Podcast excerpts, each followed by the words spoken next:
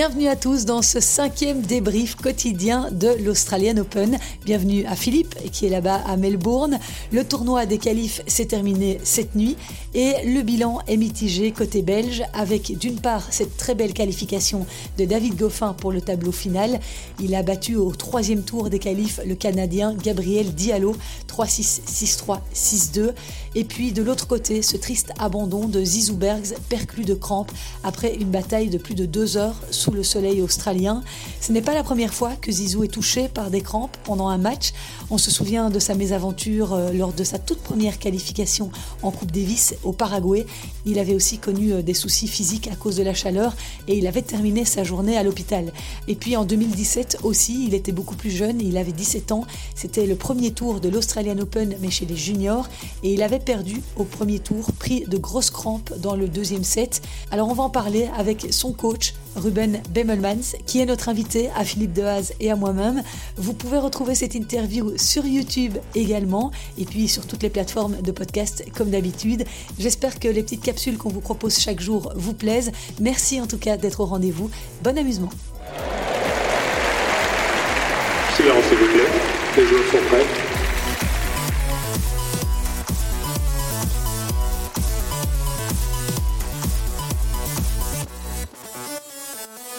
Bonjour Philippe et notre invité du jour, Ruben Bemelmans.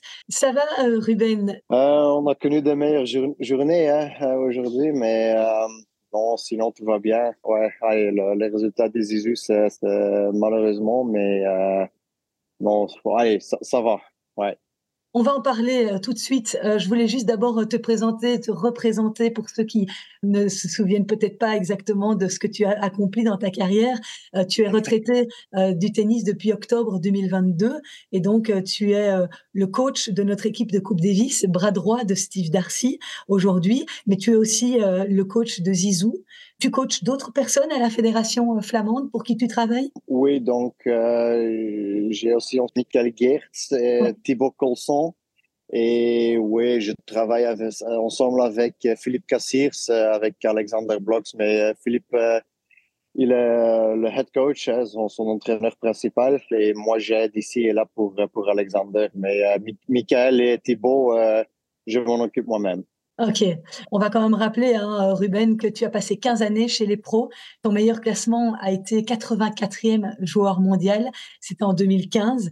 Euh, ta carrière a été marquée par deux finales de Coupe Davis et tu t'es qualifié euh, surtout aussi six fois pour le tableau final de Wimbledon, qui était un record historique. Ça l'est toujours? Euh, Oui, oui, c'est toujours, je pense. Euh, pour l'instant, les autres qui avaient cinq qualifications, ils, ne jouent plus non plus. Donc, euh, pour l'instant, je suis safe. c'est bien. Et tu avais même atteint le troisième tour de Wimbledon en 2017 en battant un certain Daniil Medvedev. C'est euh, le plus beau souvenir de ta carrière? Oui, ensemble, comme, comme tu as dit, ensemble avec, avec la Coupe Davis.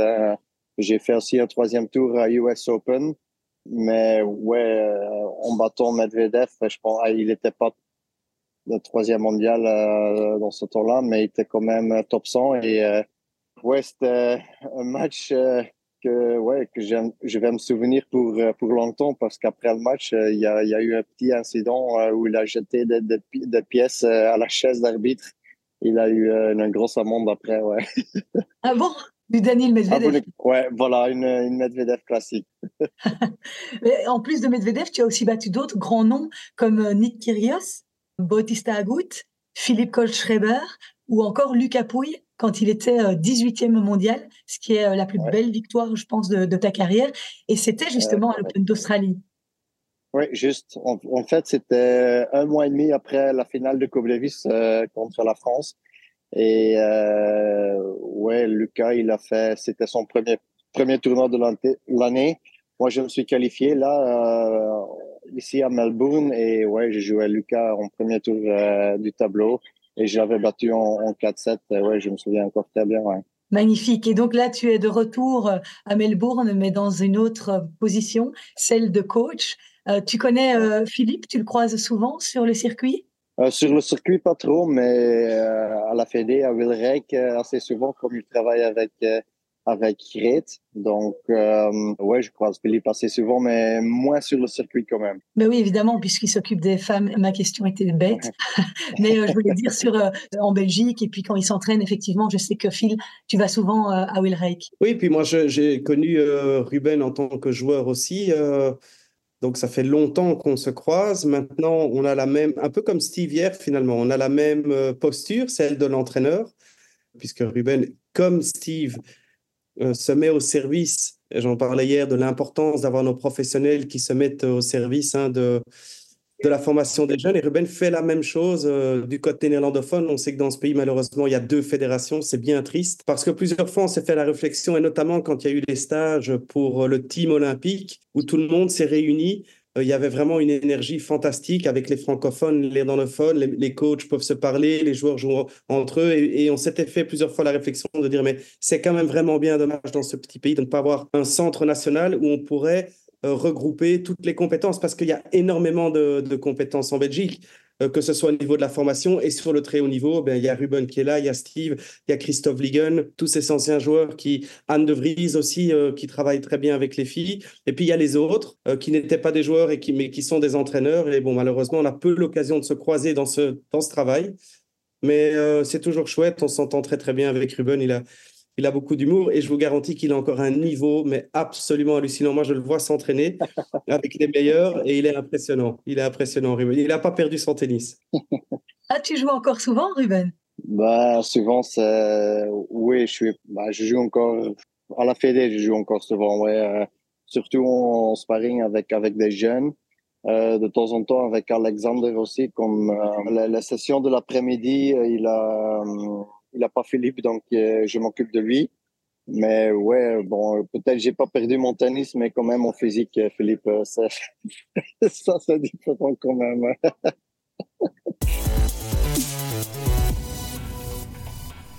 Alors, Ruben, bah, on, va, on va venir évidemment au sujet qui nous, intéresse aujourd'hui, qui est les news de la nuit, avec cette défaite de Zizou Bergs au troisième. Il a dû abandonner. C'était un match très disputé. Est-ce que tu peux un petit peu euh, nous expliquer? Donc, c'était 7-5 pour Zizou, puis 7-5 pour euh, Sweeney, l'Australien, et puis il menait l'Australien 2-0 dans le troisième set quand Zizou a décidé de jeter l'éponge, apparemment à cause de la chaleur. Tu peux un peu nous expliquer? Ouais, c'était à cause de la chaleur. Euh, il était en crampe, donc Zizou menait 7-5, 4-2, donc il était, il était le meilleur joueur sur le terrain. Et à 4-2, il menait même 0-40 sur, sur le jeu de service de l'autre. Après, euh, dans ce jeu-là, il a eu des crampes. Ouais, c'était très triste, mais il pouvait plus rien faire. Il avait des crampes partout, donc euh, c'était à cause de la chaleur, c'était euh, la nervosité, donc c'était un peu l'ensemble de, aussi de l'intensité de match parce que l'autre, il jouait vraiment, vraiment bien. C'était petit qui est très rapide, il, il ramenait beaucoup de balles. Donc, euh, ouais, c'est un peu l'ensemble que, ouais, qui faisait que, que Zizou a, eu des crampes, malheureusement. Mais donc, ça n'a rien à voir avec son poignet? Rien à voir avec son... Il n'est pas blessé, c'était juste des crampes. Donc, euh, ouais, il il pas blessé, là. Mais bon, ça, ça reste quand même triste. Euh, dernier tour qualif, euh, il avait le, le, match en main et, ouais, il était le meilleur joueur. Euh, à partir, au début du deuxième set, il était, il était au-dessus. Donc, c'est, ouais, c'est triste. J'ai une question pour Ruben parce que je n'ai pas le sentiment que c'est la première fois que ça arrive, euh, c'est les problèmes de, de crampes chez euh, Zizou, non? Qu'est-ce que tu fais euh, Qu'est-ce que vous allez faire pour essayer de remédier à, à ça? Ça, c'est ma première question. Et tu penses que c'est dû uniquement à, une défaillance physique ou c'est vraiment lié à ce stress qui se met, cette pression qui se met pour, pour gagner les matchs? Ou c'est probablement les deux? Euh, ça peut l'être deux, à mon avis. il a travaillé, mais hyper, hyper dur euh, sur son physique. Il a, il a fait, il a fait un progrès de, de muton, je trouve. Euh, à, la maison, il fait des sessions de trois heures et demie euh, sans problème. Donc, euh, c'est vraiment une question, je pense, euh, une ensemble avec la chaleur, l'intensité des matchs, plus la nervosité. ouais, le, le, moment de d'où ça, vient. C'est souvent dans, les grands matchs, c'est pas dans un challenger, euh, je sais pas où, mais euh, donc euh, quand il y a quand même beaucoup, beaucoup de stress. Non, on, travaille fort dessus, hein. physiquement, mentalement, on a, on a un plan, mais ouais, malheureusement, il n'est pas encore, encore à 100%, donc on, continue à travailler et je suis convaincu que dans le futur, il sera capable de, de, faire des grands matchs, de longs matchs, même dans, dans des conditions comme, comme aujourd'hui. Je voyais que pendant le match, tu prenais des notes aussi. Tu prends mhm. beaucoup de notes pendant le match et tu peux partager avec nous sur quoi tu prends des stats, c'est des impressions que tu notes? Euh, C'est surtout le, moment où il prend euh, de, bons choix ou de mauvais choix. Euh, je ne suis pas un coach qui note euh, chaque point. Il y, en a aussi qui, qui font ça, mais moi, moi j'aime bien avoir contact avec le joueur et quand tu, quand tu notes chaque point, c'est difficile à, à garder le contact, le contact l'œil avec le joueur. donc, moi, je note surtout ouais, quand je remarque quelque chose, euh, soit euh, mentalement, soit tactiquement, surtout tactiquement en fait, c'est ça, c'est le moment où je, où je, remarque quelque chose, je note. Sinon, euh, j'observe et euh, ouais, je, le, tiens ici dans, ma tête. On en avait parlé avec Zizou juste avant qu'il parte en Australie. Je ne sais pas si tu as entendu le podcast que je lui ai consacré, où il expliquait justement que se préparer en Belgique, c'était très compliqué parce qu'il faisait froid, parce que il arrivait euh, après euh, en Australie euh, dans un tout autre climat, dans d'autres conditions, que c'était sans doute la dernière année qu'il allait s'entraîner en Belgique, qu'il aimerait aller ailleurs. Il parlait de IMG peut-être ou, à Dubaï mhm. si c'était possible. Est-ce que c'est à cause de ça que il a pu craquer physiquement aujourd'hui, ou est-ce que c'est aussi le type de gabarit? Parfois, il y a des gens qui ont plus de, euh, physiquement qui ont plus de, de, de, sensibilité. Comment tu expliques euh, ça? On en a parlé hein, de, de, faire une prépa ailleurs euh, que, que, la Belgique. moi, dans ma carrière, je, je l'ai fait aussi hein, pour, pour vraiment chercher la chaleur parce que, ouais, comme tout le monde le sait, chez nous, il fait zéro degré. On peut, on peut pas s'entraîner dehors. dehors.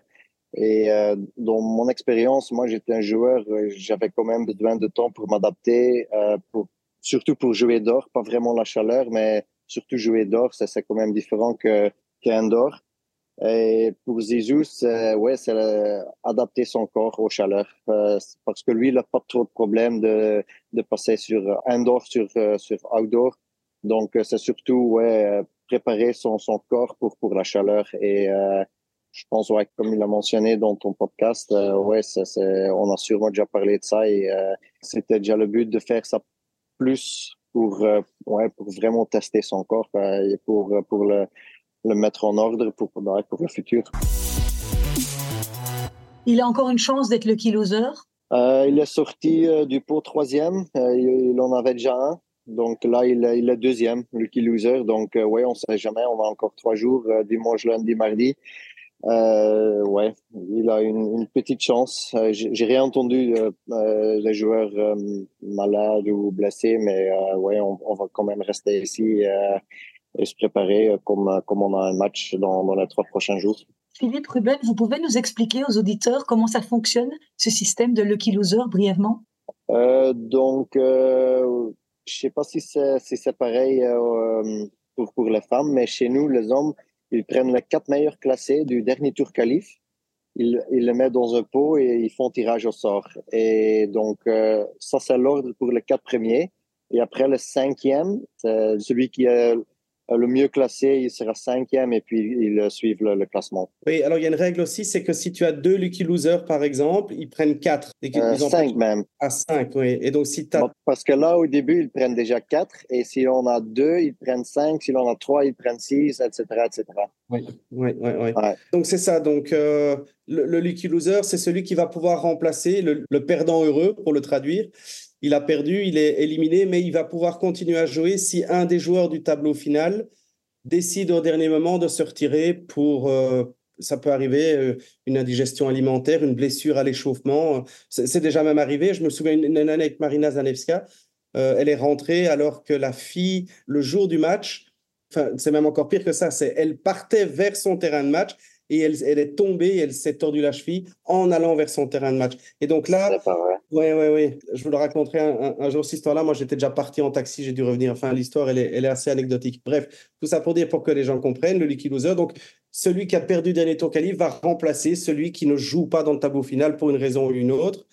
Et pour éviter les tricheries, parce que ça fonctionnait comme ça avant, avant, quand les derniers joueurs du de qualif savaient qu'ils avaient la chance d'être lucky loser, ils pouvaient ne pas gagner pour laisser passer l'adversaire et commencer à monnayer la victoire, puisqu'ils savaient très bien que quoi qu'il arrive, ils rentraient. Et donc, pour éviter que des matchs se vendent dans les derniers tours des qualifs, ils ont décidé de rajouter plus de joueurs, plus de lucky losers, ce qui fait qu'il n'y a aucune garantie, même si on est le meilleur classé à être éliminé le dernier, ça n'est pas la garantie de quand même rentrer comme lucky loser.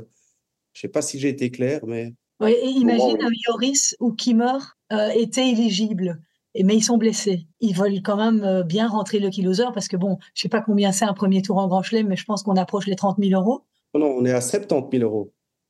70 000 euros, pardon, je parlais des qualifs. oui, un grand plus haut. Donc euh, j'imagine que on ne peut pas permettre ça parce que d'office ils peuvent pas jouer. Alors pour éviter aussi, parce que ça arrivait, c'est arrivé beaucoup de fois que les joueurs rentrent dans le tableau et ils sont blessés, mais ils viennent pour l'argent. Euh, le prize money, alors chez les fiches, il, il, est partagé, hein? C'est ça, hein, Ruben? Donc, euh, oui, oui c'est ça. Donc ça veut dire que le, le lucky loser rentre. Donc si le joueur se blesse, pour être clair, le joueur se blesse, il dit ok, je ne joue pas, je donne ma place à quelqu'un. Mais comme il a droit à son argent puisqu'il s'est qualifié pendant l'année pour être dans le tableau, on lui donne la moitié du prize money pour éviter que les gens se retrouvent face à des matchs qui ne sont pas des matchs. Et le lucky loser, pour obtenir le prize money, il doit gagner le match. Il a donc à ce moment-là le prize money du deuxième tour. C'est comme ça, que ça fonctionne. Ok, j'espère que les auditeurs sont encore présents avec nous après toute cette explication. Ils peuvent envoyer un mail s'ils veulent, je répondrai. ok, il nous reste exactement 3-4 minutes euh, pour euh, que Phil soit à l'heure à sa réunion pour évoquer bah, évidemment euh, la qualification quand même de David Goffin. Est-ce que tu savais, Ruben, que c'était la première fois que David parvient à se qualifier en qualif de Oui, j'ai vu son post sur Instagram et euh, je savais je savais pas non plus que c'était son premier. Moi, je pensais qu'il avait se qualifié déjà avant, mais euh, allez, je savais euh, son dernier tour qualif à Roland et puis Lucky Loser et ouais, ça a lancé sa carrière. Mais ouais, je pensais il avait déjà se qualifié avant, mais ouais, non, ça me semble quand même bizarre que ça, là maintenant, c'est son premier qualification. Ben, ça prouve qu'il était tellement bon qu'il a jamais dû passer par là, qu'il avait tout de suite le classement. Parce qu'il en a joué beaucoup, euh, Christelle, des qualifs. Écoute, là, tu me, tu me prends à, froid, là, mais euh, je, crois, je crois que ben, je sais qu'il y a eu l'année passée. Euh, je pense qu'il a eu deux, trois fois le cas où il a dû essayer de se qualifier. Il faudrait que je regarde. Non, honnêtement. C'est peu quand on voit la longévité de sa carrière, quand même. Et le nombre de fois où il est tableau, c'est quand même assez phénoménal. Ouais, ouais, c'est la classe, absolument. Est-ce que tu as eu l'occasion de voir son match, Ruben? Non, il, a joué à chaque fois en même temps que, que Zizou. Mais comme on va rester ici, euh, je, peux sûrement regarder son, son, match de tableau final contre euh, Humbert. Donc, euh, je, serai dispo pour ce match-là. Et toi, Phil, est-ce que tu as vu quelque chose? Non, parce que comme euh, tu fait deux entraînements, et alors comme hier, on en parlait un tout petit peu, les, les les noms têtes de série, il y a tellement peu de considération, donc on nous envoie, euh, on ne peut pas s'entraîner sur le site. Donc malheureusement, les deux entraînements suivaient et, euh, et je n'ai pas, pu voir le match, non. Alors moi j'ai vu le premier set, euh, j'avoue qu'il était tard, donc c'était difficile de rester réveillé. Mais au début, il a, il a vraiment, euh, je trouve qu'il a fait beaucoup de fautes directes, qu'il a, qu'il a vraiment pas, pas très bien joué dans le premier set. Et donc, j'ai décidé euh, d'aller me coucher euh, quand il a perdu le premier set. donc, c'est en me levant ce matin que j'ai vu qu'il avait gagné les deux autres. Donc, je demanderai un compte rendu à Steve pour savoir s'il a bien joué. Enfin, j'imagine parce que Diallo, on en parlait hier, c'est pas un client. Il était dans l'avion, Steve, mais peut-être à Germain alors. Steve, il est parti. Tu te souviens? On l'a vu hier, il était dans l'avion. Oui, c'est vrai. Dernier petit mot sur Hugo Humbert, puisqu'il tombe sur Hugo Humbert. C'est un tirage, euh, tu vas me dire, il n'y a pas de, facile, euh, de tirage facile en Grand Chelem, mais Hugo Humbert, euh, là, c'est vraiment un jeu qui lui convient, selon toi? Oui, je pense bien. Allez, Hugo, il a, il a fait une, une, belle, belle, année l'année dernière. il a bien remonté parce que il était ouais, en dehors de, de top 100, à mon avis, à un moment donné. Donc euh, là, il a fait une vraiment belle année. Mais euh, ouais, la gaucher, David, il n'a pas beaucoup de difficultés comme il a un revers, euh, c'est son meilleur coup. Donc pour ça, les, gauchers euh, lui font pas trop chier, comme je vais dire. Mais ouais, David, ça reste David. Il peut gagner contre tout le monde encore et il a un talent de dingue. Donc euh, j'espère qu'il va sortir un très grand match contre Humbert, même si ça, ça va être euh, un match très très dur. Euh, je pense qu'il va devoir quand même mieux commencer qu'il a fait les deux derniers matchs. Mais moi, je compte voir un David qui est très motivé et qui veut vraiment montrer que ouais, qu'il veut revenir dans le top 100 justement, euh, Phil, euh, un match en 5-7 peut euh, favoriser le diesel qu'est David? Certainement, il a beaucoup d'expérience hein, en Coupe Davis aussi, le nombre de grands chelems qu'il a joué. Donc c'est vraiment pour moi... Et aujourd'hui, je pense qu'il a plus de chances, David, en 5-7 que le jouer en 3-7. Parce que, comme le dit Ruben, quand on fait des matchs en 5-7, on peut, on peut ne pas être là à la première heure, c'est pas très très grave. Quand on joue en 3-7 gagnant, c'est quand même vraiment plus compliqué. Donc, je suis d'accord avec Ruben, j'ai été voir les, les matchs de David aussi euh, en qualif, enfin en tout cas une partie des matchs, et le début était quand même un peu poussif, et puis il est rentré dedans, il a commencé à trouver le rythme, et puis il se relâche quand il commence à, à, avancer dans le match. Donc moi, je vois David faire un, un bon match aussi, et ici les 5-7, pour moi, c'est un avantage pour David. Mais physiquement, il est quand même pas tout jeune, quoi. Non, mais euh, il gère très très bien parce qu'il ne dépense pas beaucoup d'énergie. Par exemple, quand on voit euh, Zizou qui, est très extraverti, qui met beaucoup qui met beaucoup d'énergie, qui montre, qui est là, David, il est très très très dans la gestion. Donc euh, c'est vraiment un avantage, surtout quand il fait très très chaud comme ça, de jouer les points avec beaucoup d'intensité et puis ensuite de vraiment prendre le temps de récupérer. Et il le fait très bien, David. Il arrive vraiment à rentrer et sortir du point euh, assez facilement. Certains disent qu'il ne met pas assez, qu'il ne montre pas assez. on parlait avec Steve hier, de temps en temps il, a montré un peu de mauvaise humeur ici sur ses derniers matchs et on parlait du jet de raquette. Et effectivement, c'est très très bien, mais c'est pas dans sa nature. Donc cette nature calme, posée, va certainement l'aider. C'est très gentil, en tout cas, Ruben, d'avoir pris le temps de venir nous parler aujourd'hui, de faire ce petit débrief. Il était défait, Zizou, il est dans quel état d'esprit? Oui, quand même défait, je pense, euh, et surtout avec euh, le passé qu'il a eu comme Philippe a dit, c'était pas sa première fois, mais euh, on en a déjà parlé et il a, il a pris vraiment, vraiment bien. Donc là, on va, on va voir dans, dans, le futur, on va travailler encore plus fort et il, va, il va se remettre très, très vite, à mon avis. Tu l'embrasses bien fort de notre part et big up. Et puis, bon, on croise les doigts pour le key loser. Hein. Un petit brin de chance, ça nous ferait pas de tort. Merci. Merci Philippe. Bonne euh, fin de journée euh, à vous là-bas. Bonne nuit. C'était un plaisir de vous avoir. Super. Merci beaucoup. Merci. Merci Ruben.